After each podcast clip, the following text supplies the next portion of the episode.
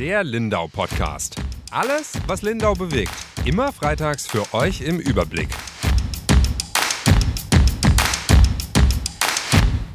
Herzlich willkommen zu einer neuen Folge unseres Lindau Podcasts.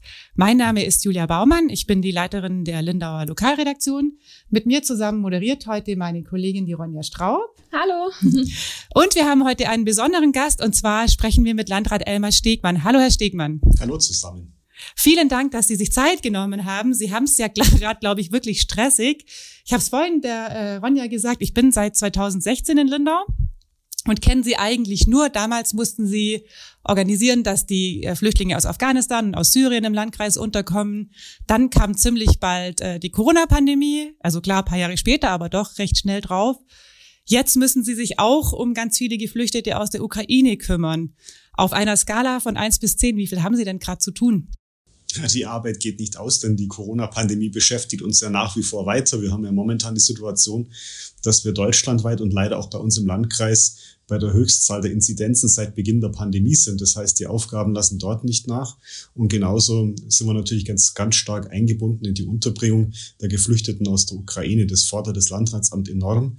Und ich bin unheimlich dankbar, dass ich ein total schlagkräftiges Team hier im Landratsamt habe, die alle gemeinsam an einem Strang ziehen, um bestmöglich sowohl durch die Corona-Krise, aber natürlich jetzt auch durch diese neue Krise mit den Ukraine-Flüchtlingen zu kommen. Jetzt haben Sie schon gesagt, also Sie haben viel zu tun ähm, offensichtlich. Wie ist denn gerade die aktuelle Situation, was die Geflüchtete, Geflüchteten betrifft? Es sind jetzt, glaube ich, ungefähr 300 Leute angekommen im Landkreis. Ähm, ja, wie ist denn die Situation gerade für Sie? Ja, Stand heute sind es sogar schon 340. Das ändert sich jetzt permanent und wir haben ständig Zugänge. Es wird auch erwartet, dass über das Wochenende erneut Busse uns zugewiesen werden. Das läuft noch nicht so ganz rund, die ganze Geschichte. Äh, das war auch etwas, was ich diese Woche öffentlich stark kritisiert hatte. Nicht nur ich, sondern auch viele andere Landratskollegen in Bayern und in ganz Deutschland. Denn der Bund scheint momentan noch etwas überfordert zu sein mit der Logistik. Die Verteilung der Flüchtlinge auf die einzelnen Bundesländer übernimmt der Bund. Er organisiert Bustransfers, genauso aber auch Zugtransfers. Und vielerorten hat man festgestellt, dass die angekündigten Busse gar nicht angekommen sind oder zum Teil sogar, was noch viel skurriler ist, dass Geflüchtete, die eigentlich nach Niedersachsen hätten sollen, plötzlich sich in einem niederbayerischen Landkreis wiedergefunden haben, wie ich gestern Abend bei einer gemeinsamen Sitzung erfahren habe. Also da ist noch sehr viel zu optimieren und zu verbessern. Aber nichtsdestotrotz sind diese Menschen auf der Flucht. Es sind mittlerweile über drei Millionen Menschen aus der Ukraine geflüchtet. Davon sind gut zwei Millionen in Polen und in Ungarn untergekommen. Die Menschen sind vor allen Dingen deswegen dort, weil sie hoffen, dass sie schnell in ihr zerstörtes Land wieder zurück können. Aber eine weitere Million Flüchtlinge sind in Westeuropa. Davon ein ganz großer Teil in Deutschland, in den Metropolen Berlin, Nürnberg, München. Und ähm, es muss natürlich ein fairer Ausgleich geschaffen werden, dass die Menschen überall in Deutschland aufgenommen werden. Da sind wir stark eingebunden. Wir bieten unsere Unterstützung an, wobei wir sie nicht aufdrängen können, denn wir stellen fest, dass viele Menschen viel lieber in diesen großen Städten bleiben wollen. Sie erhoffen sich dort, dass sie da schneller wieder zurück können, wenn sie sich in Berlin weiter aufhalten, dass es dort einfach eine schnellere Verbindung wieder zurück ins Heimatland gibt. Und eine Erklärung, warum auch die Menschen eher in den größeren Städten momentan sind, ist wohl, wie ich gestern gehört habe, dass viele meinen, in der Ukraine ist man auf dem Land nicht so gut versorgt, also mit Krankenhäusern, Schulen, Lebensmittelgeschäften. Und sie haben die Meinung, das, das gäbe wäre bei uns genauso. Und deswegen möchten sie nicht so gerne aufs flache Land verteilt werden, obwohl natürlich die Lebenschancen und die Qualität hier wahrscheinlich sogar viel besser ist, als wenn man sich in der Großstadt wiederfindet, in einer Zeltstadt vielleicht sogar. Ähm, deswegen gilt es da noch viel Aufklärungsarbeit zu leisten. Jetzt haben Sie es gerade angesprochen, ich wollte es gerade sagen, hier ist es äh, natürlich sehr viel dezentraler alles organisiert.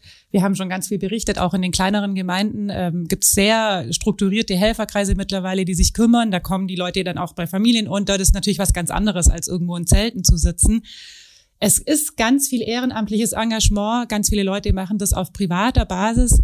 Wie bewerten Sie das denn, dass jetzt wirklich viele auch losgefahren sind? Die sind ja in den ersten Tagen schon Richtung äh, Grenze gefahren und haben Leute hierher geholt nach Lindau oder in den Landkreis das ehrenamtliche Engagement ist enorm groß und ich bin dankbar für jeden, der sich hier einbringt und der seine Unterstützung anbietet. Wir haben Ähnliches auch erfahren bei der Flüchtlingskrise 2015, 2016, wobei man auch dazu sagen muss, es ist dann auch sehr schnell wieder abgeebbt. Das heißt, wir können auf diese ehrenamtlichen Strukturen nicht dauerhaft setzen. Viele bleiben dabei, aber sicher nicht alle.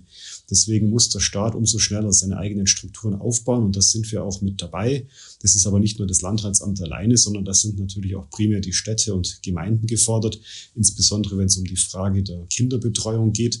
Es sind die Schulen gefordert, wenn es darum geht, dann äh, Bildungsangebote zu unterbreiten. Es wird eine gesamtgesellschaftliche Aufgabe sein, die da jetzt auf uns zukommt. Jeder ist da an seiner Stelle gefordert. Aber nochmal zu Ihrer Frage, es ist toll, was hier ehrenamtlich geleistet wird. Wichtig ist aber, dass diese Dinge koordiniert und abgestimmt ablaufen. Denn nur ein Beispiel, wenn ich weiß, wir müssen zwei Busse mit Flüchtlingen in einer Notunterkunft aufnehmen, dann kann es nicht funktionieren, parallel privat ein Busunternehmer beispielsweise ebenfalls einen Bus voller Flüchtlinge zu uns bringt, weil dann habe ich im Moment keine Kapazitäten, diese ist aufzunehmen. Bei uns, bei uns nicht, aber anderen Orten ist das schon passiert. Wir haben hier die Abstimmung und deswegen appelliere ich immer dran auch und nutze auch die Gelegenheit des Podcasts darauf hinzuweisen, bitte solche Aktionen mit dem Landratsamt abstimmen, denn das Schlimmste wäre ja, wenn unsere Kapazitäten aktuell belegt wären und es kommen zusätzliche Flüchtlinge an. Unsere Notunterkünfte dienen ja dazu, die Menschen nicht langfristig unterzubringen. Sie sollen da ein, zwei, vielleicht auch mal drei Tage äh, Zwischenstation machen, bis wir eine äh, ordentliche Unterkunft für sie gefunden haben. Und wir haben ja momentan noch Wohnungsangebote. Das heißt, die Menschen werden aufgenommen in der Turnhalle in Heimenkirch, sollen aber nur ganz wenige Tage verweilen und dann anschließend untergebracht werden, ganz normal in Wohnungen. Und Sie haben ja auch von dezentralen Unterkünften ähm, gesprochen. Können Sie das noch ein bisschen konkreter sagen? Wo sollen die Menschen untergebracht werden? Also zum einen in Gastfamilien, wobei das wahrscheinlich auch begrenzt ist, könnte ich mir vorstellen. Also Gastfamilien gibt es wahrscheinlich auch nicht unendlich viele, beziehungsweise ist auch die Frage, wie lange man da, wie lange die Geflüchteten da bleiben können. Was sind da langfristige Lösungen vielleicht auch? Man muss vielleicht vorausschicken, wir haben nicht nur die Situation mit den Flüchtlingen aus der Ukraine. Mhm. Seit dem vergangenen Herbst steigen die Flüchtlingszahlen in Europa wieder an. Vor allen Dingen nimmt Deutschland Ortskräfte aus Afghanistan auf. Wir haben nach wie vor Zuweisungen von syrischen Flüchtlingen, aber auch aus Nordafrika. Dort stehen momentan Millionen von Menschen, die nur darauf warten, nach Mitteleuropa überzusetzen. Das heißt, es gibt einen Druck auf den Wohnraum, sowohl von Flüchtlingen, die wir bisher schon kannten, also aus diesen von mir eben genannten Ländern. Und zusätzlich kommen jetzt noch Geflüchtete aus der Ukraine mit dazu. Das sind auch nicht nur ukrainische Staatsbürger. Wir haben jetzt bereits auch im Zusammenhang mit der Aufnahme von Flüchtlingen aus der Ukraine Menschen beispielsweise aus Vietnam aufgenommen, die ein Aufenthaltsrecht in der Ukraine hatten und jetzt ebenfalls aus der Ukraine geflohen sind. Wir haben in Deutschland ohne, äh, im Landkreis Lindau ohne die Flüchtlinge aus der Ukraine 1158 Geflüchtete schon aufgenommen. Die sind jetzt aktuell da und sind zum Teil auch noch in Unterkünften des Landratsamtes. In welchem Zeitraum? Also jetzt seit 2015 oder? Nee, sind, nee das ist die aktuelle okay. Zahl. Also im Moment sind 1158 bei uns im Landkreis an Flüchtlingen. Es kommt, gibt immer wieder Zuzüge, Abgänge, aber das ist der Stand von heute. Ich meine nur, wie definieren Sie dann Flüchtlinge? Also die noch keine äh, feste Aufenthaltsgenehmigung haben, die noch im Asylverfahren sind oder? Auch anerkannt sind im Asylverfahren. Okay. Das sind ja auch dann mhm. ähm, in, in den unterschiedlichsten ausländerrechtlichen äh, Stadien. Also ähm, insgesamt leben 1158 mhm. Menschen im Landkreis, die einen Flüchtlingsstatus haben ohne die Flüchtlinge aus der Ukraine. Die 340 jetzt kommen da noch on top. Und das heißt, der Druck auf den Wohnungsraum wird weiter zunehmen. Und das ist eine Situation, die natürlich bei uns besonders prekär ist, denn wir haben entlang des gesamten Alpengürtels natürlich einen ganz hohen Druck auf den Wohnraum, haben hohe Bodenpreise, hohe Mietpreise. Und insbesondere in dem niedrigeren Segment mit Menschen, die weniger Geld zur Verfügung haben, ist der Druck noch mal größer. Und insofern wird es natürlich schon eine gewisse Konkurrenzsituation geben und auf dem Wohnungsmarkt. Das wird nochmal eine große Herausforderung für alle Beteiligten werden, wie wir mit dieser Situation umgehen. Wir selber haben bereits im Herbst einen Aufruf gestartet an Wohnungsbesitzer, auch an die Bürgermeister im Landkreis Lindau, uns bei der Suche nach Wohnraum zu unterstützen. Eben nicht vor dem Hintergrund der drohenden Ukraine-Krise, sondern einfach vor den Entwicklungen allgemeiner Art, dass die Zahl der Zuwanderung der Flüchtlinge wieder zunimmt. Das heißt, damit konnten bereits äh, Wohnungen angemietet werden, dezentrale Unterkünfte. Und genauso gibt es jetzt eine große Welle der Hilfsbereitschaft im Zusammenhang mit der Ukraine-Krise. Es gibt private Wohnungsangebote, die entweder uns mitgeteilt werden oder aber über Helferkreise, die sich mittlerweile gebildet haben, die dort Vermittlungen vornehmen. Was die Unterbringung in einer sogenannten dezentralen Unterkunft anbelangt, ist es Wohnraum, den der Freistaat Bayern anmietet. Genau. Und dort ist es so, dass sich wir als Landratsamt einen Flüchtling erst dort unterbringen können, wenn er uns offiziell zugewiesen ist. Das ist der Fachbegriff. Das heißt, die Regierung von Schwaben ist die zuständige Behörde und die entscheidet, welche Personen zu uns in den Landkreis Lindau kommen, äh, durch eine sogenannte Zuweisung. Und diese Personen können wir dann auch in einer dezentralen Unterkunft unterbringen. Wie viel Wohnraum ist da denn jetzt gerade frei? Also von dezentralen Unterkünften des Freistaats? Das sind etwas weniger als 100 ähm, Plätze, mhm. die wir da zur Verfügung haben. Aber das wird natürlich ständig ausgebaut. Wir mieten weiter Wohnraum an. Ähm, aber die sind ja auch keine Dauerlösung, oder? Ich erinnere mich an das Thema, das ich schon oft bearbeitet habe. Das sind diese Fehlbeleger, nennt man die ja, die da dann auch sehr, sehr lange, also teilweise viele Jahre da äh, wohnen bleiben. Das ist ja eigentlich nicht so gedacht, oder? Also der Freistaat Bayern, haben Sie gerade erklärt, mietet diese Unterkünfte an eigentlich auch übergangsweise und eigentlich sollen die ja dann auch quasi eigene Mietverträge irgendwann bekommen. Wenn ich auch jetzt unsere Berichterstattung mir angucke äh, zum Thema Wohnraum, ist eigentlich unmöglich, oder? Also wir hatten, es standen immer wieder Zahlen im Raum, wahrscheinlich so 400, 500 äh, Fehlbeleger gibt's gerade im Landkreis Lindau, wenn ich es einfach nur schätzen darf. Also die letzte Zahl, die ich bekommen habe, war, glaube ich, vor einem Jahr, da waren es so 420 oder so. Ähm, das ist ja, also wird dann wahrscheinlich auch bei den Geflüchteten aus der Ukraine der Fall sein, dass die lange in den dezentralen Unterkünften bleiben. Das hängt natürlich davon ab, wie sich die Lage in der Ukraine weiterentwickelt. Klar, oder der sie Unterschied, zurück. Ja. Der Unterschied zu den Flüchtlingen, die 2015 zu 2016 zu den jetzigen Flüchtlingen ähm, ist, der liegt darin, dass die Flüchtlinge in der Vergangenheit mit dem Ziel kamen, dauerhaft in Mitteleuropa zu bleiben, ja. Westeuropa zu bleiben. Die kamen, äh, weil sie sich hier eine bessere wirtschaftliche Perspektive erhofft haben. In den, bei den Flüchtlingen, die jetzt aus der Ukraine zu uns kommen, sind, kommen Menschen, die so schnell als es geht wieder in ihr Heimatland zurück Das, stimmt, das ja. unterscheidet die Situation ja. von damals. Nichtsdestotrotz ist es so, dass ein Flüchtling, der anerkannt worden ist in Deutschland, dann einen, einen sogenannten Fehlbeleger darstellt in dieser Unterkunft und die eigentlich verlassen müsste. Bisher waren wir in der komfortablen Situation, dass wir so viel Wohnraum geschaffen hatten, dass wir sie in diesen Unterkünften belassen konnten, weil der Druck nicht da war, die Wohnungen wieder frei zu bekommen für weitere Flüchtlinge. Aber das ist, was ich eben meinte. Das ändert sich jetzt, wird, oder? Der Druck wird ja. jetzt zunehmen ähm, auf, auf Wohnraum. Und äh, wir hoffen, dass wir ausreichend Plätze finden und die Menschen alle adäquat versorgen können. Aber was kann denn im schlimmsten Fall passieren? Also könnte es sein, dass Sie solche Fehlbeleger dann in irgendeiner Form rauswerfen müssen? Also wenn der Freistaat dann sagt, okay, das sind aber eigentlich Wohnungen, die wir vorhalten für Leute zur Überbrückung, also oder für Leute, die halt zumindest noch in einer Art von Asylverfahren sind und eben keine Fehlbeleger sind.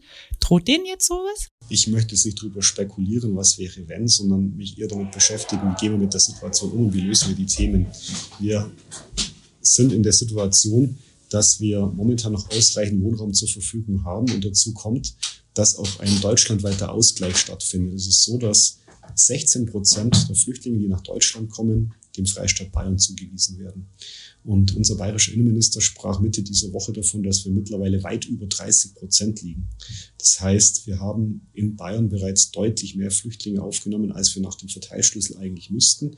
Das hängt auch damit zusammen, dass viele Flüchtlinge über die Grenzen in der Oberpfalz, in Oberbayern oder Niederbayern einreisen und dann hier in Bayern bleiben. Insofern wird es in den nächsten Tagen auch eine Verteilung innerhalb Deutschlands geben, sodass es eine gleichmäßige Verteilung gibt. Und wir sind mit den Zahlen, die wir jetzt aufgenommen haben, schon sehr gut mit dabei. Wenn man davon ausgeht, dass 50.000 Flüchtlinge nach Bayern kommen, das ist eine Berechnung gewesen des Innenministeriums, die zwar schon überholt ist, aber nach dieser Berechnung müssten wir beispielsweise im Landkreis 317 Flüchtlinge aufnehmen. Wir liegen jetzt aber schon bei 340. Das heißt, wir haben also schon deutlich mehr aufgenommen, als wir nach der Quote müssten. Und ähm, klar wird es bei diesen nicht bleiben, aber wir sind hier gut aufgestellt und ich hoffe, dass es uns einfach gelingt, im Schulterschluss mit den Städten und Gemeinden und den privaten Wohnungsanbietern genügend Wohnraum bereitstellen zu können. Mhm. Ah, das heißt, Sie sehen, die Kapazitäten sind noch da. Also Sie möchten auch noch weiterhin Menschen aufnehmen.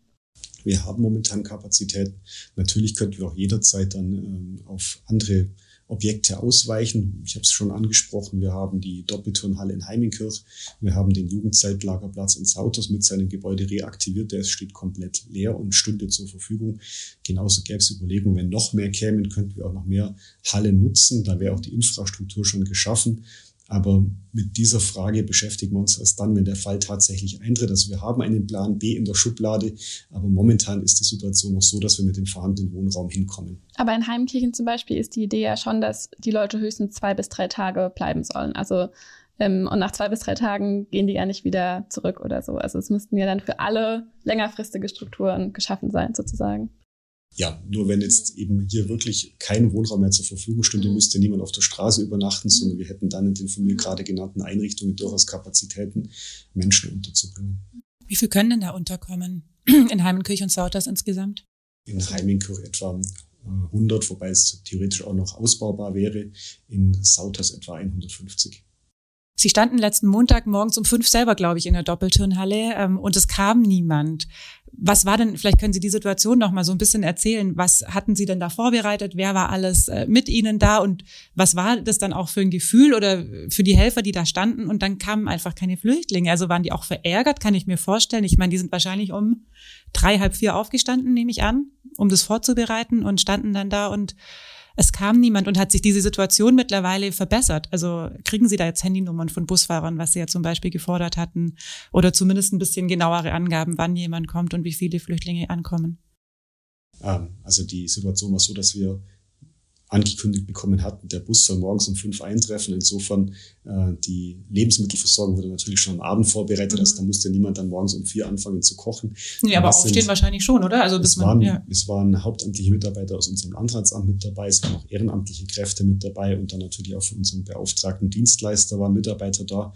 Ähm, und daneben noch etliche auf Abruf, denen man gesagt hat, ihr werdet angerufen, mhm. sobald der Bus eingetroffen ist, damit ihr eben nicht hier warten, extra warten müsst. Ihr könnt so lange zu Hause bleiben beziehungsweise sogar schlafen, was ja zu nachtschlafender Zeit war, als dann der Bus angekündigt war. Ja, es war schon enttäuschend, weil es ja nicht das erste Mal war. Also wir haben ja diese Erfahrung schon mehrfach gemacht, dass dann Busse angekündigt waren. Zum Teil wurden sie abgesagt, zum Teil kamen sie nicht, zum Teil kamen weniger Menschen, als uns eigentlich angekündigt waren. Und das ist das, was ich dem Bund vorwerfe, dass hier die Koordination einfach ähm, noch sehr optimierungsbedürftig ist. Denn es ist ja kein Hexenwerk, wenn man weiß, wie viele Menschen im Bus eingestiegen sind, dann anzurufen und zu sagen, jetzt ist der Bus losgefahren und wir kommen mit 50 Personen oder mit 30 Personen. Das sollte ja in der heutigen Zeit möglich sein. Und das ist sehr bedauerlich, dass es also zumindest bis diese Woche äh, noch nicht funktioniert hat. Ich hoffe jetzt aufgrund der massiven Kritik, die da sehr viele Landräte geäußert haben, mich eingeschlossen, äh, der Bund eine Verbesserung herbeiführt. Uns sind für das nächste Wochenende wieder Flüchtlinge angekündigt worden. Ich bin gespannt, wie es diesmal funktioniert. Wir können uns dann dazu gerne nächste Woche austauschen. Aber nochmal zur Frage, wie war das dann am Montag? Äh, wir haben natürlich dann drauf gewartet, haben dann versucht, nachdem nach einer Stunde Wartezeit immer noch kein Bus da war, äh, mal bei den Kollegen anzurufen. Wir wussten von anderen Zuweisungen in anderen Regionen Bayerns, haben uns erkundigt, sind denn bei euch Busse eingegangen? Und als wir dann mitbekommen haben, dass auch in anderen Landkreisen gar keine Busse eingegangen sind, habe ich dann nach äh, zwei Stunden die Mitarbeiter und die ehrenamtlichen Helfer nach Hause geschickt und habe gesagt, so, ich danke euch allen, dass ihr gekommen seid. Ähm, bitte auch um Verständnis für diese Situation. Wir werden das an entsprechender Stelle die Kritik deponieren ähm, und hoffen, dass es das nächste Mal besser läuft. Aber die Frustration war jetzt nicht so groß, weil bei allen doch ja der, der Wille da ist. Wir wollen ja den Menschen helfen, wir wollen ja was Gutes tun. Aber kamen die dann jemals, diese Flüchtlinge, oder sind die mittlerweile gar nicht angekommen? Die sind okay. gar nicht angekommen, aber das war, wie gesagt, auch bei uns kein Einzelfall. Ich kenne mhm. also mehrere Fälle in ganz Bayern, wo ähm, über 150 Menschen zum Teil angekündigt waren und kein einziger gekommen Und kommen die dann woanders an? Vollzieht man das irgendwie noch nach? Äh, fragt man danach? Kriegt man da noch irgendwie Nachricht? Die sind jetzt halt dann doch in Augsburg gelandet oder doch in Berlin oder wo auch also immer. Also wo sind diese Menschen? Ja, wo sind diese Menschen, genau. Diese Frage müssen Sie bitte dem Bundesinnenministerium mhm, okay. stellen. Ich glaube, also für mich ist das eine müßige Diskussion. Also ich löse die Probleme hier vor Ort und es mag sicherlich interessant sein, was ist denn aus den Menschen geworden, mhm. aber die sind nach meiner Kenntnis gar nie in einen Bus eingestiegen. Mhm. Die Frage ist, ob sie denn jemals auch an diesen Bahnhöfen waren, wo sie hätten abgeholt werden sollen. Also ich finde, da ist durchaus noch Optimierungsbedarf, aber das muss die Bundesebene klären. Wir kümmern uns um die Menschen, die dann hier bei uns im Landkreis ankommen. Sie haben trotzdem deutlich Kritik geäußert, ja auch öffentlich. Ähm, jetzt gibt's auch hier ehrenamtliche Helfer, die äh, Kritik am Landratsamt äußern und sagen, sie würden sich eine engere Zusammenarbeit wünschen und mehr Hilfe. So ganz genau, wie Sie sich das vorstellen, ähm, weiß ich auch nicht. Ich glaube, es geht vor allem auch um die Unterbringung dann eben, jetzt nehmen wir mal den Fall, da ist eine äh, Familie oder Mutter mit zwei Kindern untergekommen in einem privaten Haushalt in der Gemeinde hier im Landkreis. Und die Leute merken dann vielleicht auch nach drei, vier Wochen, für immer können wir die nicht unterbringen. Vielleicht würden wir auch gern, aber äh, es geht halt einfach nicht auf Dauer. Inwieweit sind Sie da überhaupt zuständig, im Nachhinein zu helfen und äh, welche Strukturen gibt es denn da, die unterstützen? Also Sie sprechen ein Thema an, es schlägt tatsächlich vermehrt auf, dass Menschen jetzt in der ersten Euphorie helfen wollen und da Angebote machen und nicht erst nach einigen Wochen, sondern nach wenigen Tagen sagen, oh, das ist jetzt doch anders, als ich mir das vorgestellt hatte und äh, manche waren dann sogar so weit, sind so weit gegangen, dass sie die Menschen ins Auto gesetzt haben und haben die bei uns vor der Turnhalle wieder abgestellt. Wirklich? Ja. Und deswegen ähm, auch sage ich ja, man muss diese Dinge gut eng miteinander abstimmen. Äh, und äh, diese anfängliche Euphorie, die liegt bei manchen recht schnell.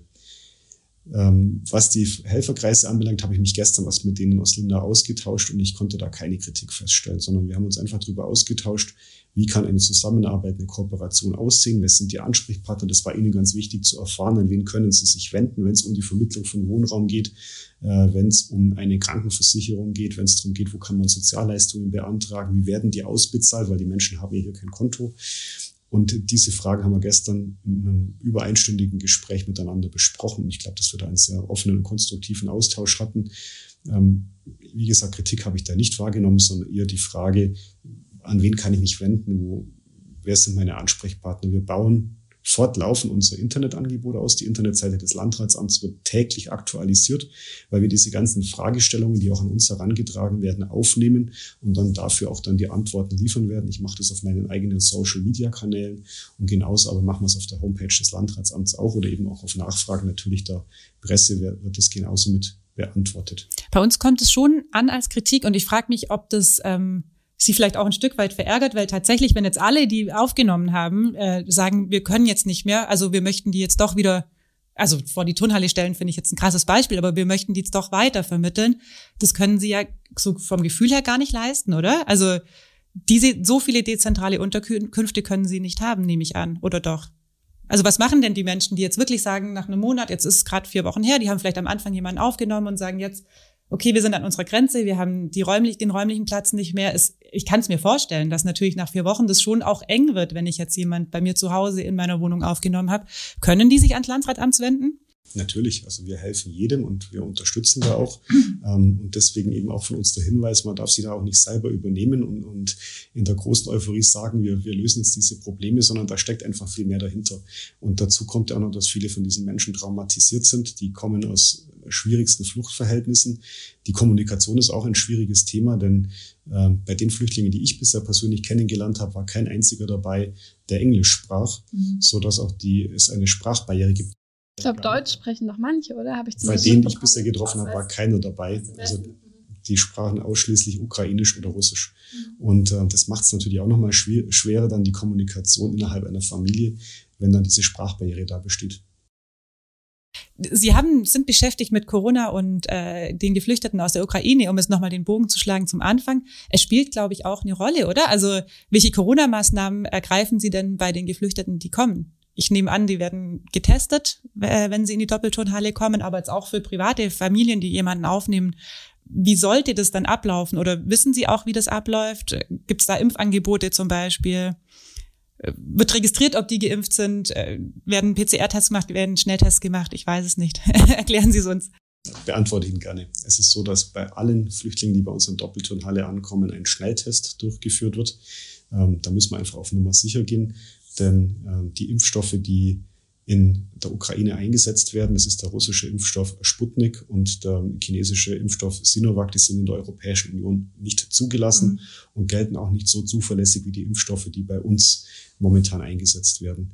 Deswegen machen wir allen äh, Bürgern aus der Ukraine ein Impfangebot in ukrainischer Sprache. Es gibt entsprechende Aufklärungsbögen in ukrainischer Sprache, Anamnesebögen und wir haben sogar einen Impfarzt, der selbst aus der Ukraine stammt und dann auch ähm, in der Landessprache mit den Menschen kommunizieren kann. Es sind auch schon so nicht ganz 20 Impfungen von Flüchtlingen erfolgt, die jetzt zu uns gekommen sind. Also da, das ist alles abgedeckt. Die Tests genauso, also es finden diese Schnelltests statt, so dass wir da auf Nummer sicher gehen können. Äh, bei den Kindern kommt hinzu, das ist mir ein ganz wichtiges Anliegen, dass äh, Standard-Kinderimpfungen, wie wir sie hier kennen, gegen Tetanus, äh, Diphtherie und vor allen Dingen gegen die Masern nicht zum Standard gehören in der Ukraine. Mhm. Und da ist es ganz wichtig, dass wenn die Kinder dann auch beabsichtigen, in den Kindergarten oder in die Schule zu gehen, die Eltern Kontakt aufnehmen mit einem Kinderarzt bei uns im Landkreis. Sie bekommen einen Krankenschein hier über das Landratsamt und können dann mit den Kindern zum Kinderarzt gehen, dass man dann nachprüfen kann, ob hier noch gegebenenfalls äh, Schutzimpfungen erforderlich sind. Und so eine, bei den Kindern insbesondere ist es wichtig, da gehen diese allgemeinen Schutzimpfungen, Masern, Diphtherie, Tetanus und andere vor, bevor man dann an eine Corona-Schutzimpfung denkt.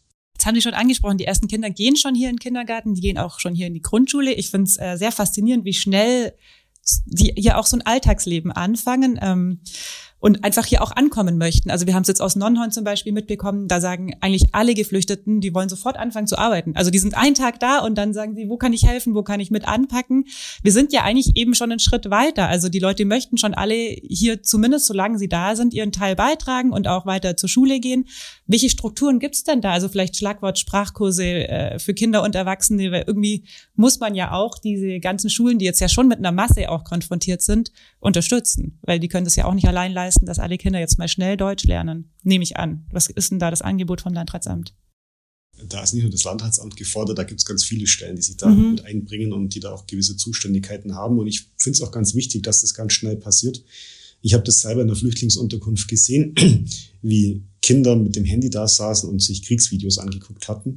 Und das ist natürlich alles andere als gut, wenn die jetzt aus dieser schlimmen Situation kommen und dann sich hier weiter mit diesen Bildern aus der Ukraine beschäftigen. Deswegen ist es für mich ganz wichtig, die Menschen möglichst schnell in Tagesstrukturen zu bringen. Sei es Sprachkurse, sei es die Arbeitsaufnahme, sei es bei den Kindern die Betreuung im Kindergarten oder dann bei den Schulkindern eben auch die Beschulung. Denn rein rechtlich müssten die Kinder erst nach drei Monaten in die Schule mhm. gehen, erst dann greift die Schulpflicht. Aber es ist klar, wir müssen so schnell wie möglich hier Angebote schaffen. Deswegen hat das Bayerische Kultusministerium auch die Schulämter beauftragt, gemeinsam mit den Schulen sogenannte pädagogische Willkommensgruppen zu bilden, weil man natürlich die Kinder, die kein Deutsch können, nicht einfach jetzt in, den, in ein Klassenzimmer in die reguläre Klasse setzen kann, sondern da braucht es eigene Angebote und da sind die Schulen gerade dabei, diese Angebote zu entwickeln. Das muss dann auch nicht jede Schule für sich machen, sondern das kann dann natürlich auch schulartenübergreifend stattfinden. Aber wichtig ist, dass diese Angebote geschaffen werden. Was die Sprachkurse anbelangt, ähm, ist dafür zuständig das Bundesamt für Migration und Flüchtlinge. Die finanzieren diese Kurse. Da kann man sich ebenfalls an das Landratsamt wenden. Wir vermitteln da die entsprechenden ähm, Kursträger, die diese Angebote dann bei uns vorhalten. Das kann das christliche Jugenddorfwerk sein bei uns im Landkreis. Die Volkshochschulen machen entsprechende Angebote. Die Kolping Akademie in Lindau macht Angebote oder auch das berufliche Fortbildungszentrum. Da wendet man sich einfach ans Landratsamt und wir sind dann den Menschen behilflich, einen über das Bundesamt für Migration und äh, Flüchtlinge finanzierten Kurs zu vermitteln. Ich habe auch von einer Geschichte gehört, wo eine äh, Schülerin jetzt auch in die Schule geht und ihre Cousine, die eben auch aus der Ukraine kommt, in der gleichen Klasse ist und dann sie für ihre Cousine praktisch gedolmetscht hat, dass sich die Menschen, glaube ich, auch dann manchmal einfach so helfen, gegenseitig auch. Aber genau, trotzdem braucht man ja diese Strukturen. Ich finde das ganz wichtig, aber das, was Sie gerade angesprochen haben, ist genauso wichtig. Also wir haben in Deutschland so ein bisschen den Hang zum Perfektionismus, dass da alles komplett durchstrukturiert und durchgeregelt sein muss. Aber man muss, glaube ich, in so einer Situation auch da Freiräume haben und sagen, wenn es in dem einen Fall halt so funktioniert, dass das Kind mitgeht mhm. äh, in die Klasse, warum denn auch nicht? Und im anderen Fall ist es halt besser, vielleicht über dieses pädagogische Willkommensangebot nachzudenken. Jedem das Seine. Also ich bin da dafür, dass wir da möglichst flexibel vorgehen. Und es leben ja auch gut 100 Ukrainer und Ukrainerinnen im Landkreis Lindau, oder? Die ja eh schon da sind. Die werden sich, das haben wir jetzt auch eben Nonnenhorn, weil wir da äh, gerade drüber berichtet haben, mitbekommen. Da ist auch eine Familie, die seit zwei Jahren, glaube ich, im Landkreis, hat der Herr Kraus erzählt. Und klar, die übernehmen da jetzt das Dolmetschen quasi für alle und bringen sich da natürlich ein. Ich meine, das ist ja auch was, wir haben es ganz am Anfang, ähm, haben wir auch drüber berichtet und mit, also als der Krieg losging quasi mit den Ukrainerinnen und Ukrainern hier gesprochen. Das hat die natürlich sehr mitgenommen und das ist wahrscheinlich was, wo sie sich jetzt auch einbringen und helfen können, einfach ihren Landsleuten und da wirklich unterstützen können. Ich glaube, das darf man nicht unterschätzen, wie wertvoll das ist. Und so wenige sind es nicht. Also wir waren über die Zahl auch überrascht. 101 sind es, glaube ich, ganz genau. Es leben in, allein in Bayern 30.000 Menschen aus mhm. der Ukraine. Und das ist auch der Grund, warum die Behörden von vielen noch gar nicht wissen und die sie noch gar nicht haben registrieren lassen, weil, weil sie erstmal bei ja. Verwandten, Bekannten untergekommen sind. Und zu diesen 30.000 kommen nochmal 10.000 Menschen mit dazu, die in den vergangenen zehn Jahren in Bayern die deutsche Staatsangehörigkeit angenommen haben. Also ehemals mhm. Bürger aus der Ukraine, die jetzt Deutsche geworden sind. Das heißt, ich habe 40.000 Menschen in Bayern, die Kontakt in die Ukraine haben und natürlich damit auch Anlaufstelle sind und deswegen erfahren die Behörden davon gar nicht äh, so schnell. Trotzdem ist es wichtig und da, das, da nutze ich auch gerne die Gelegenheit, jetzt im Podcast darauf hinzuweisen, dass sich jeder bei uns meldet. Also in Heiminkirch bei der Erstanlaufstelle sich meldet, damit wir eine gewisse Planbarkeit auch haben, damit wir den Gemeinden mitteilen können, wie viel sind denn da. Denn für die Gemeinden ist es ja auch wichtig zu wissen, was könnte bei mir im Kindergarten äh, auf mich zukommen, mhm. mit welchen Zahlen muss ich rechnen bei mir in der Grundschule oder in der Mittelschule. Und ähm, deswegen ist es umso wichtiger, dass die Menschen sich melden, auch wenn sie keine sozialen Leistungen beantragen möchten, aber trotzdem sagen, ich bin jetzt da, damit wir einfach eine gewisse Planungsgrundlage auch haben. Blicken Sie denn auf den Sommer vielleicht als Abschlussfrage? Sie müssen jetzt parallel weiter organisieren, nehme ich an, oder? Sie sind zuständig für die Corona-Pandemie und für die Geflüchteten aus der Ukraine. Der nächste Urlaub steht bei Ihnen wahrscheinlich gar nicht an, an. im Herbst. Nein, ich werde sicherlich auch mal den einen oder anderen Tag freinehmen, daran wird es äh, nicht fehlen. Und im Übrigen äh, bietet unsere Region so viele Möglichkeiten, da muss man nicht so groß verreisen. Aber ganz im Ernst, wir, äh, wir werden uns weiter dem Thema Corona widmen müssen. Das wird uns nicht verlassen, auch wenn manche meinen, jetzt durch die wärmeren Temperaturen und Lockerungen aller Art ist es vorbei, ist es mitnichten vorbei. Corona wird uns weiter beschäftigen. Ich kann nur jeden ermuntern, der sich hat noch nicht impfen lassen, das Impfangebot anzunehmen. Und ich appelliere auch an alle, die über 60 sind und vielleicht gewisse Risikofaktoren haben und auch schon geboostert sind, die Möglichkeit einer zwischen auf, zweiten Auffrischungsimpfung in Anspruch zu nehmen. Denn die Impfung ist das, was uns hilft, aus dieser Pandemie herauszukommen. Und die Impfung ist die, ist etwas, das hilft, zumindest schwere Krankheitsverläufe zu vermindern. Es sterben jeden, jede Woche in Deutschland tausend Menschen an einer Corona-Infektion. Und das ist immer noch viel zu viel. Deswegen müssen wir da weiter dranbleiben. Und da arbeiten wir im Landratsamt weiter mit Hochdruck dran, an der Kontaktnachverfolgung auch, genauso wie an den am Impfangebot und am Testangebot. Und dazu kommen jetzt eben die ganzen Herausforderungen im Zusammenhang mit der Ukraine-Krise. Da stehen wir jetzt noch ganz am Anfang. Ich bin überzeugt, dass in den nächsten Wochen und Monaten noch ganz viele unterschiedliche Fragestellungen auf uns zukommen werden.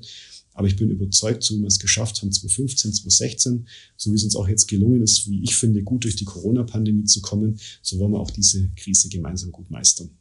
Wir bedanken uns, dass Sie trotz Ihres äh, sehr vollen Terminkalenders Zeit für uns gefunden haben. Vielen Dank, Herr Stegmann. Und Ihnen, liebe Zuhörerinnen und Zuhörer, eine schöne Woche und ein schönes Wochenende. Schöne Tschüss. Woche. Tschüss.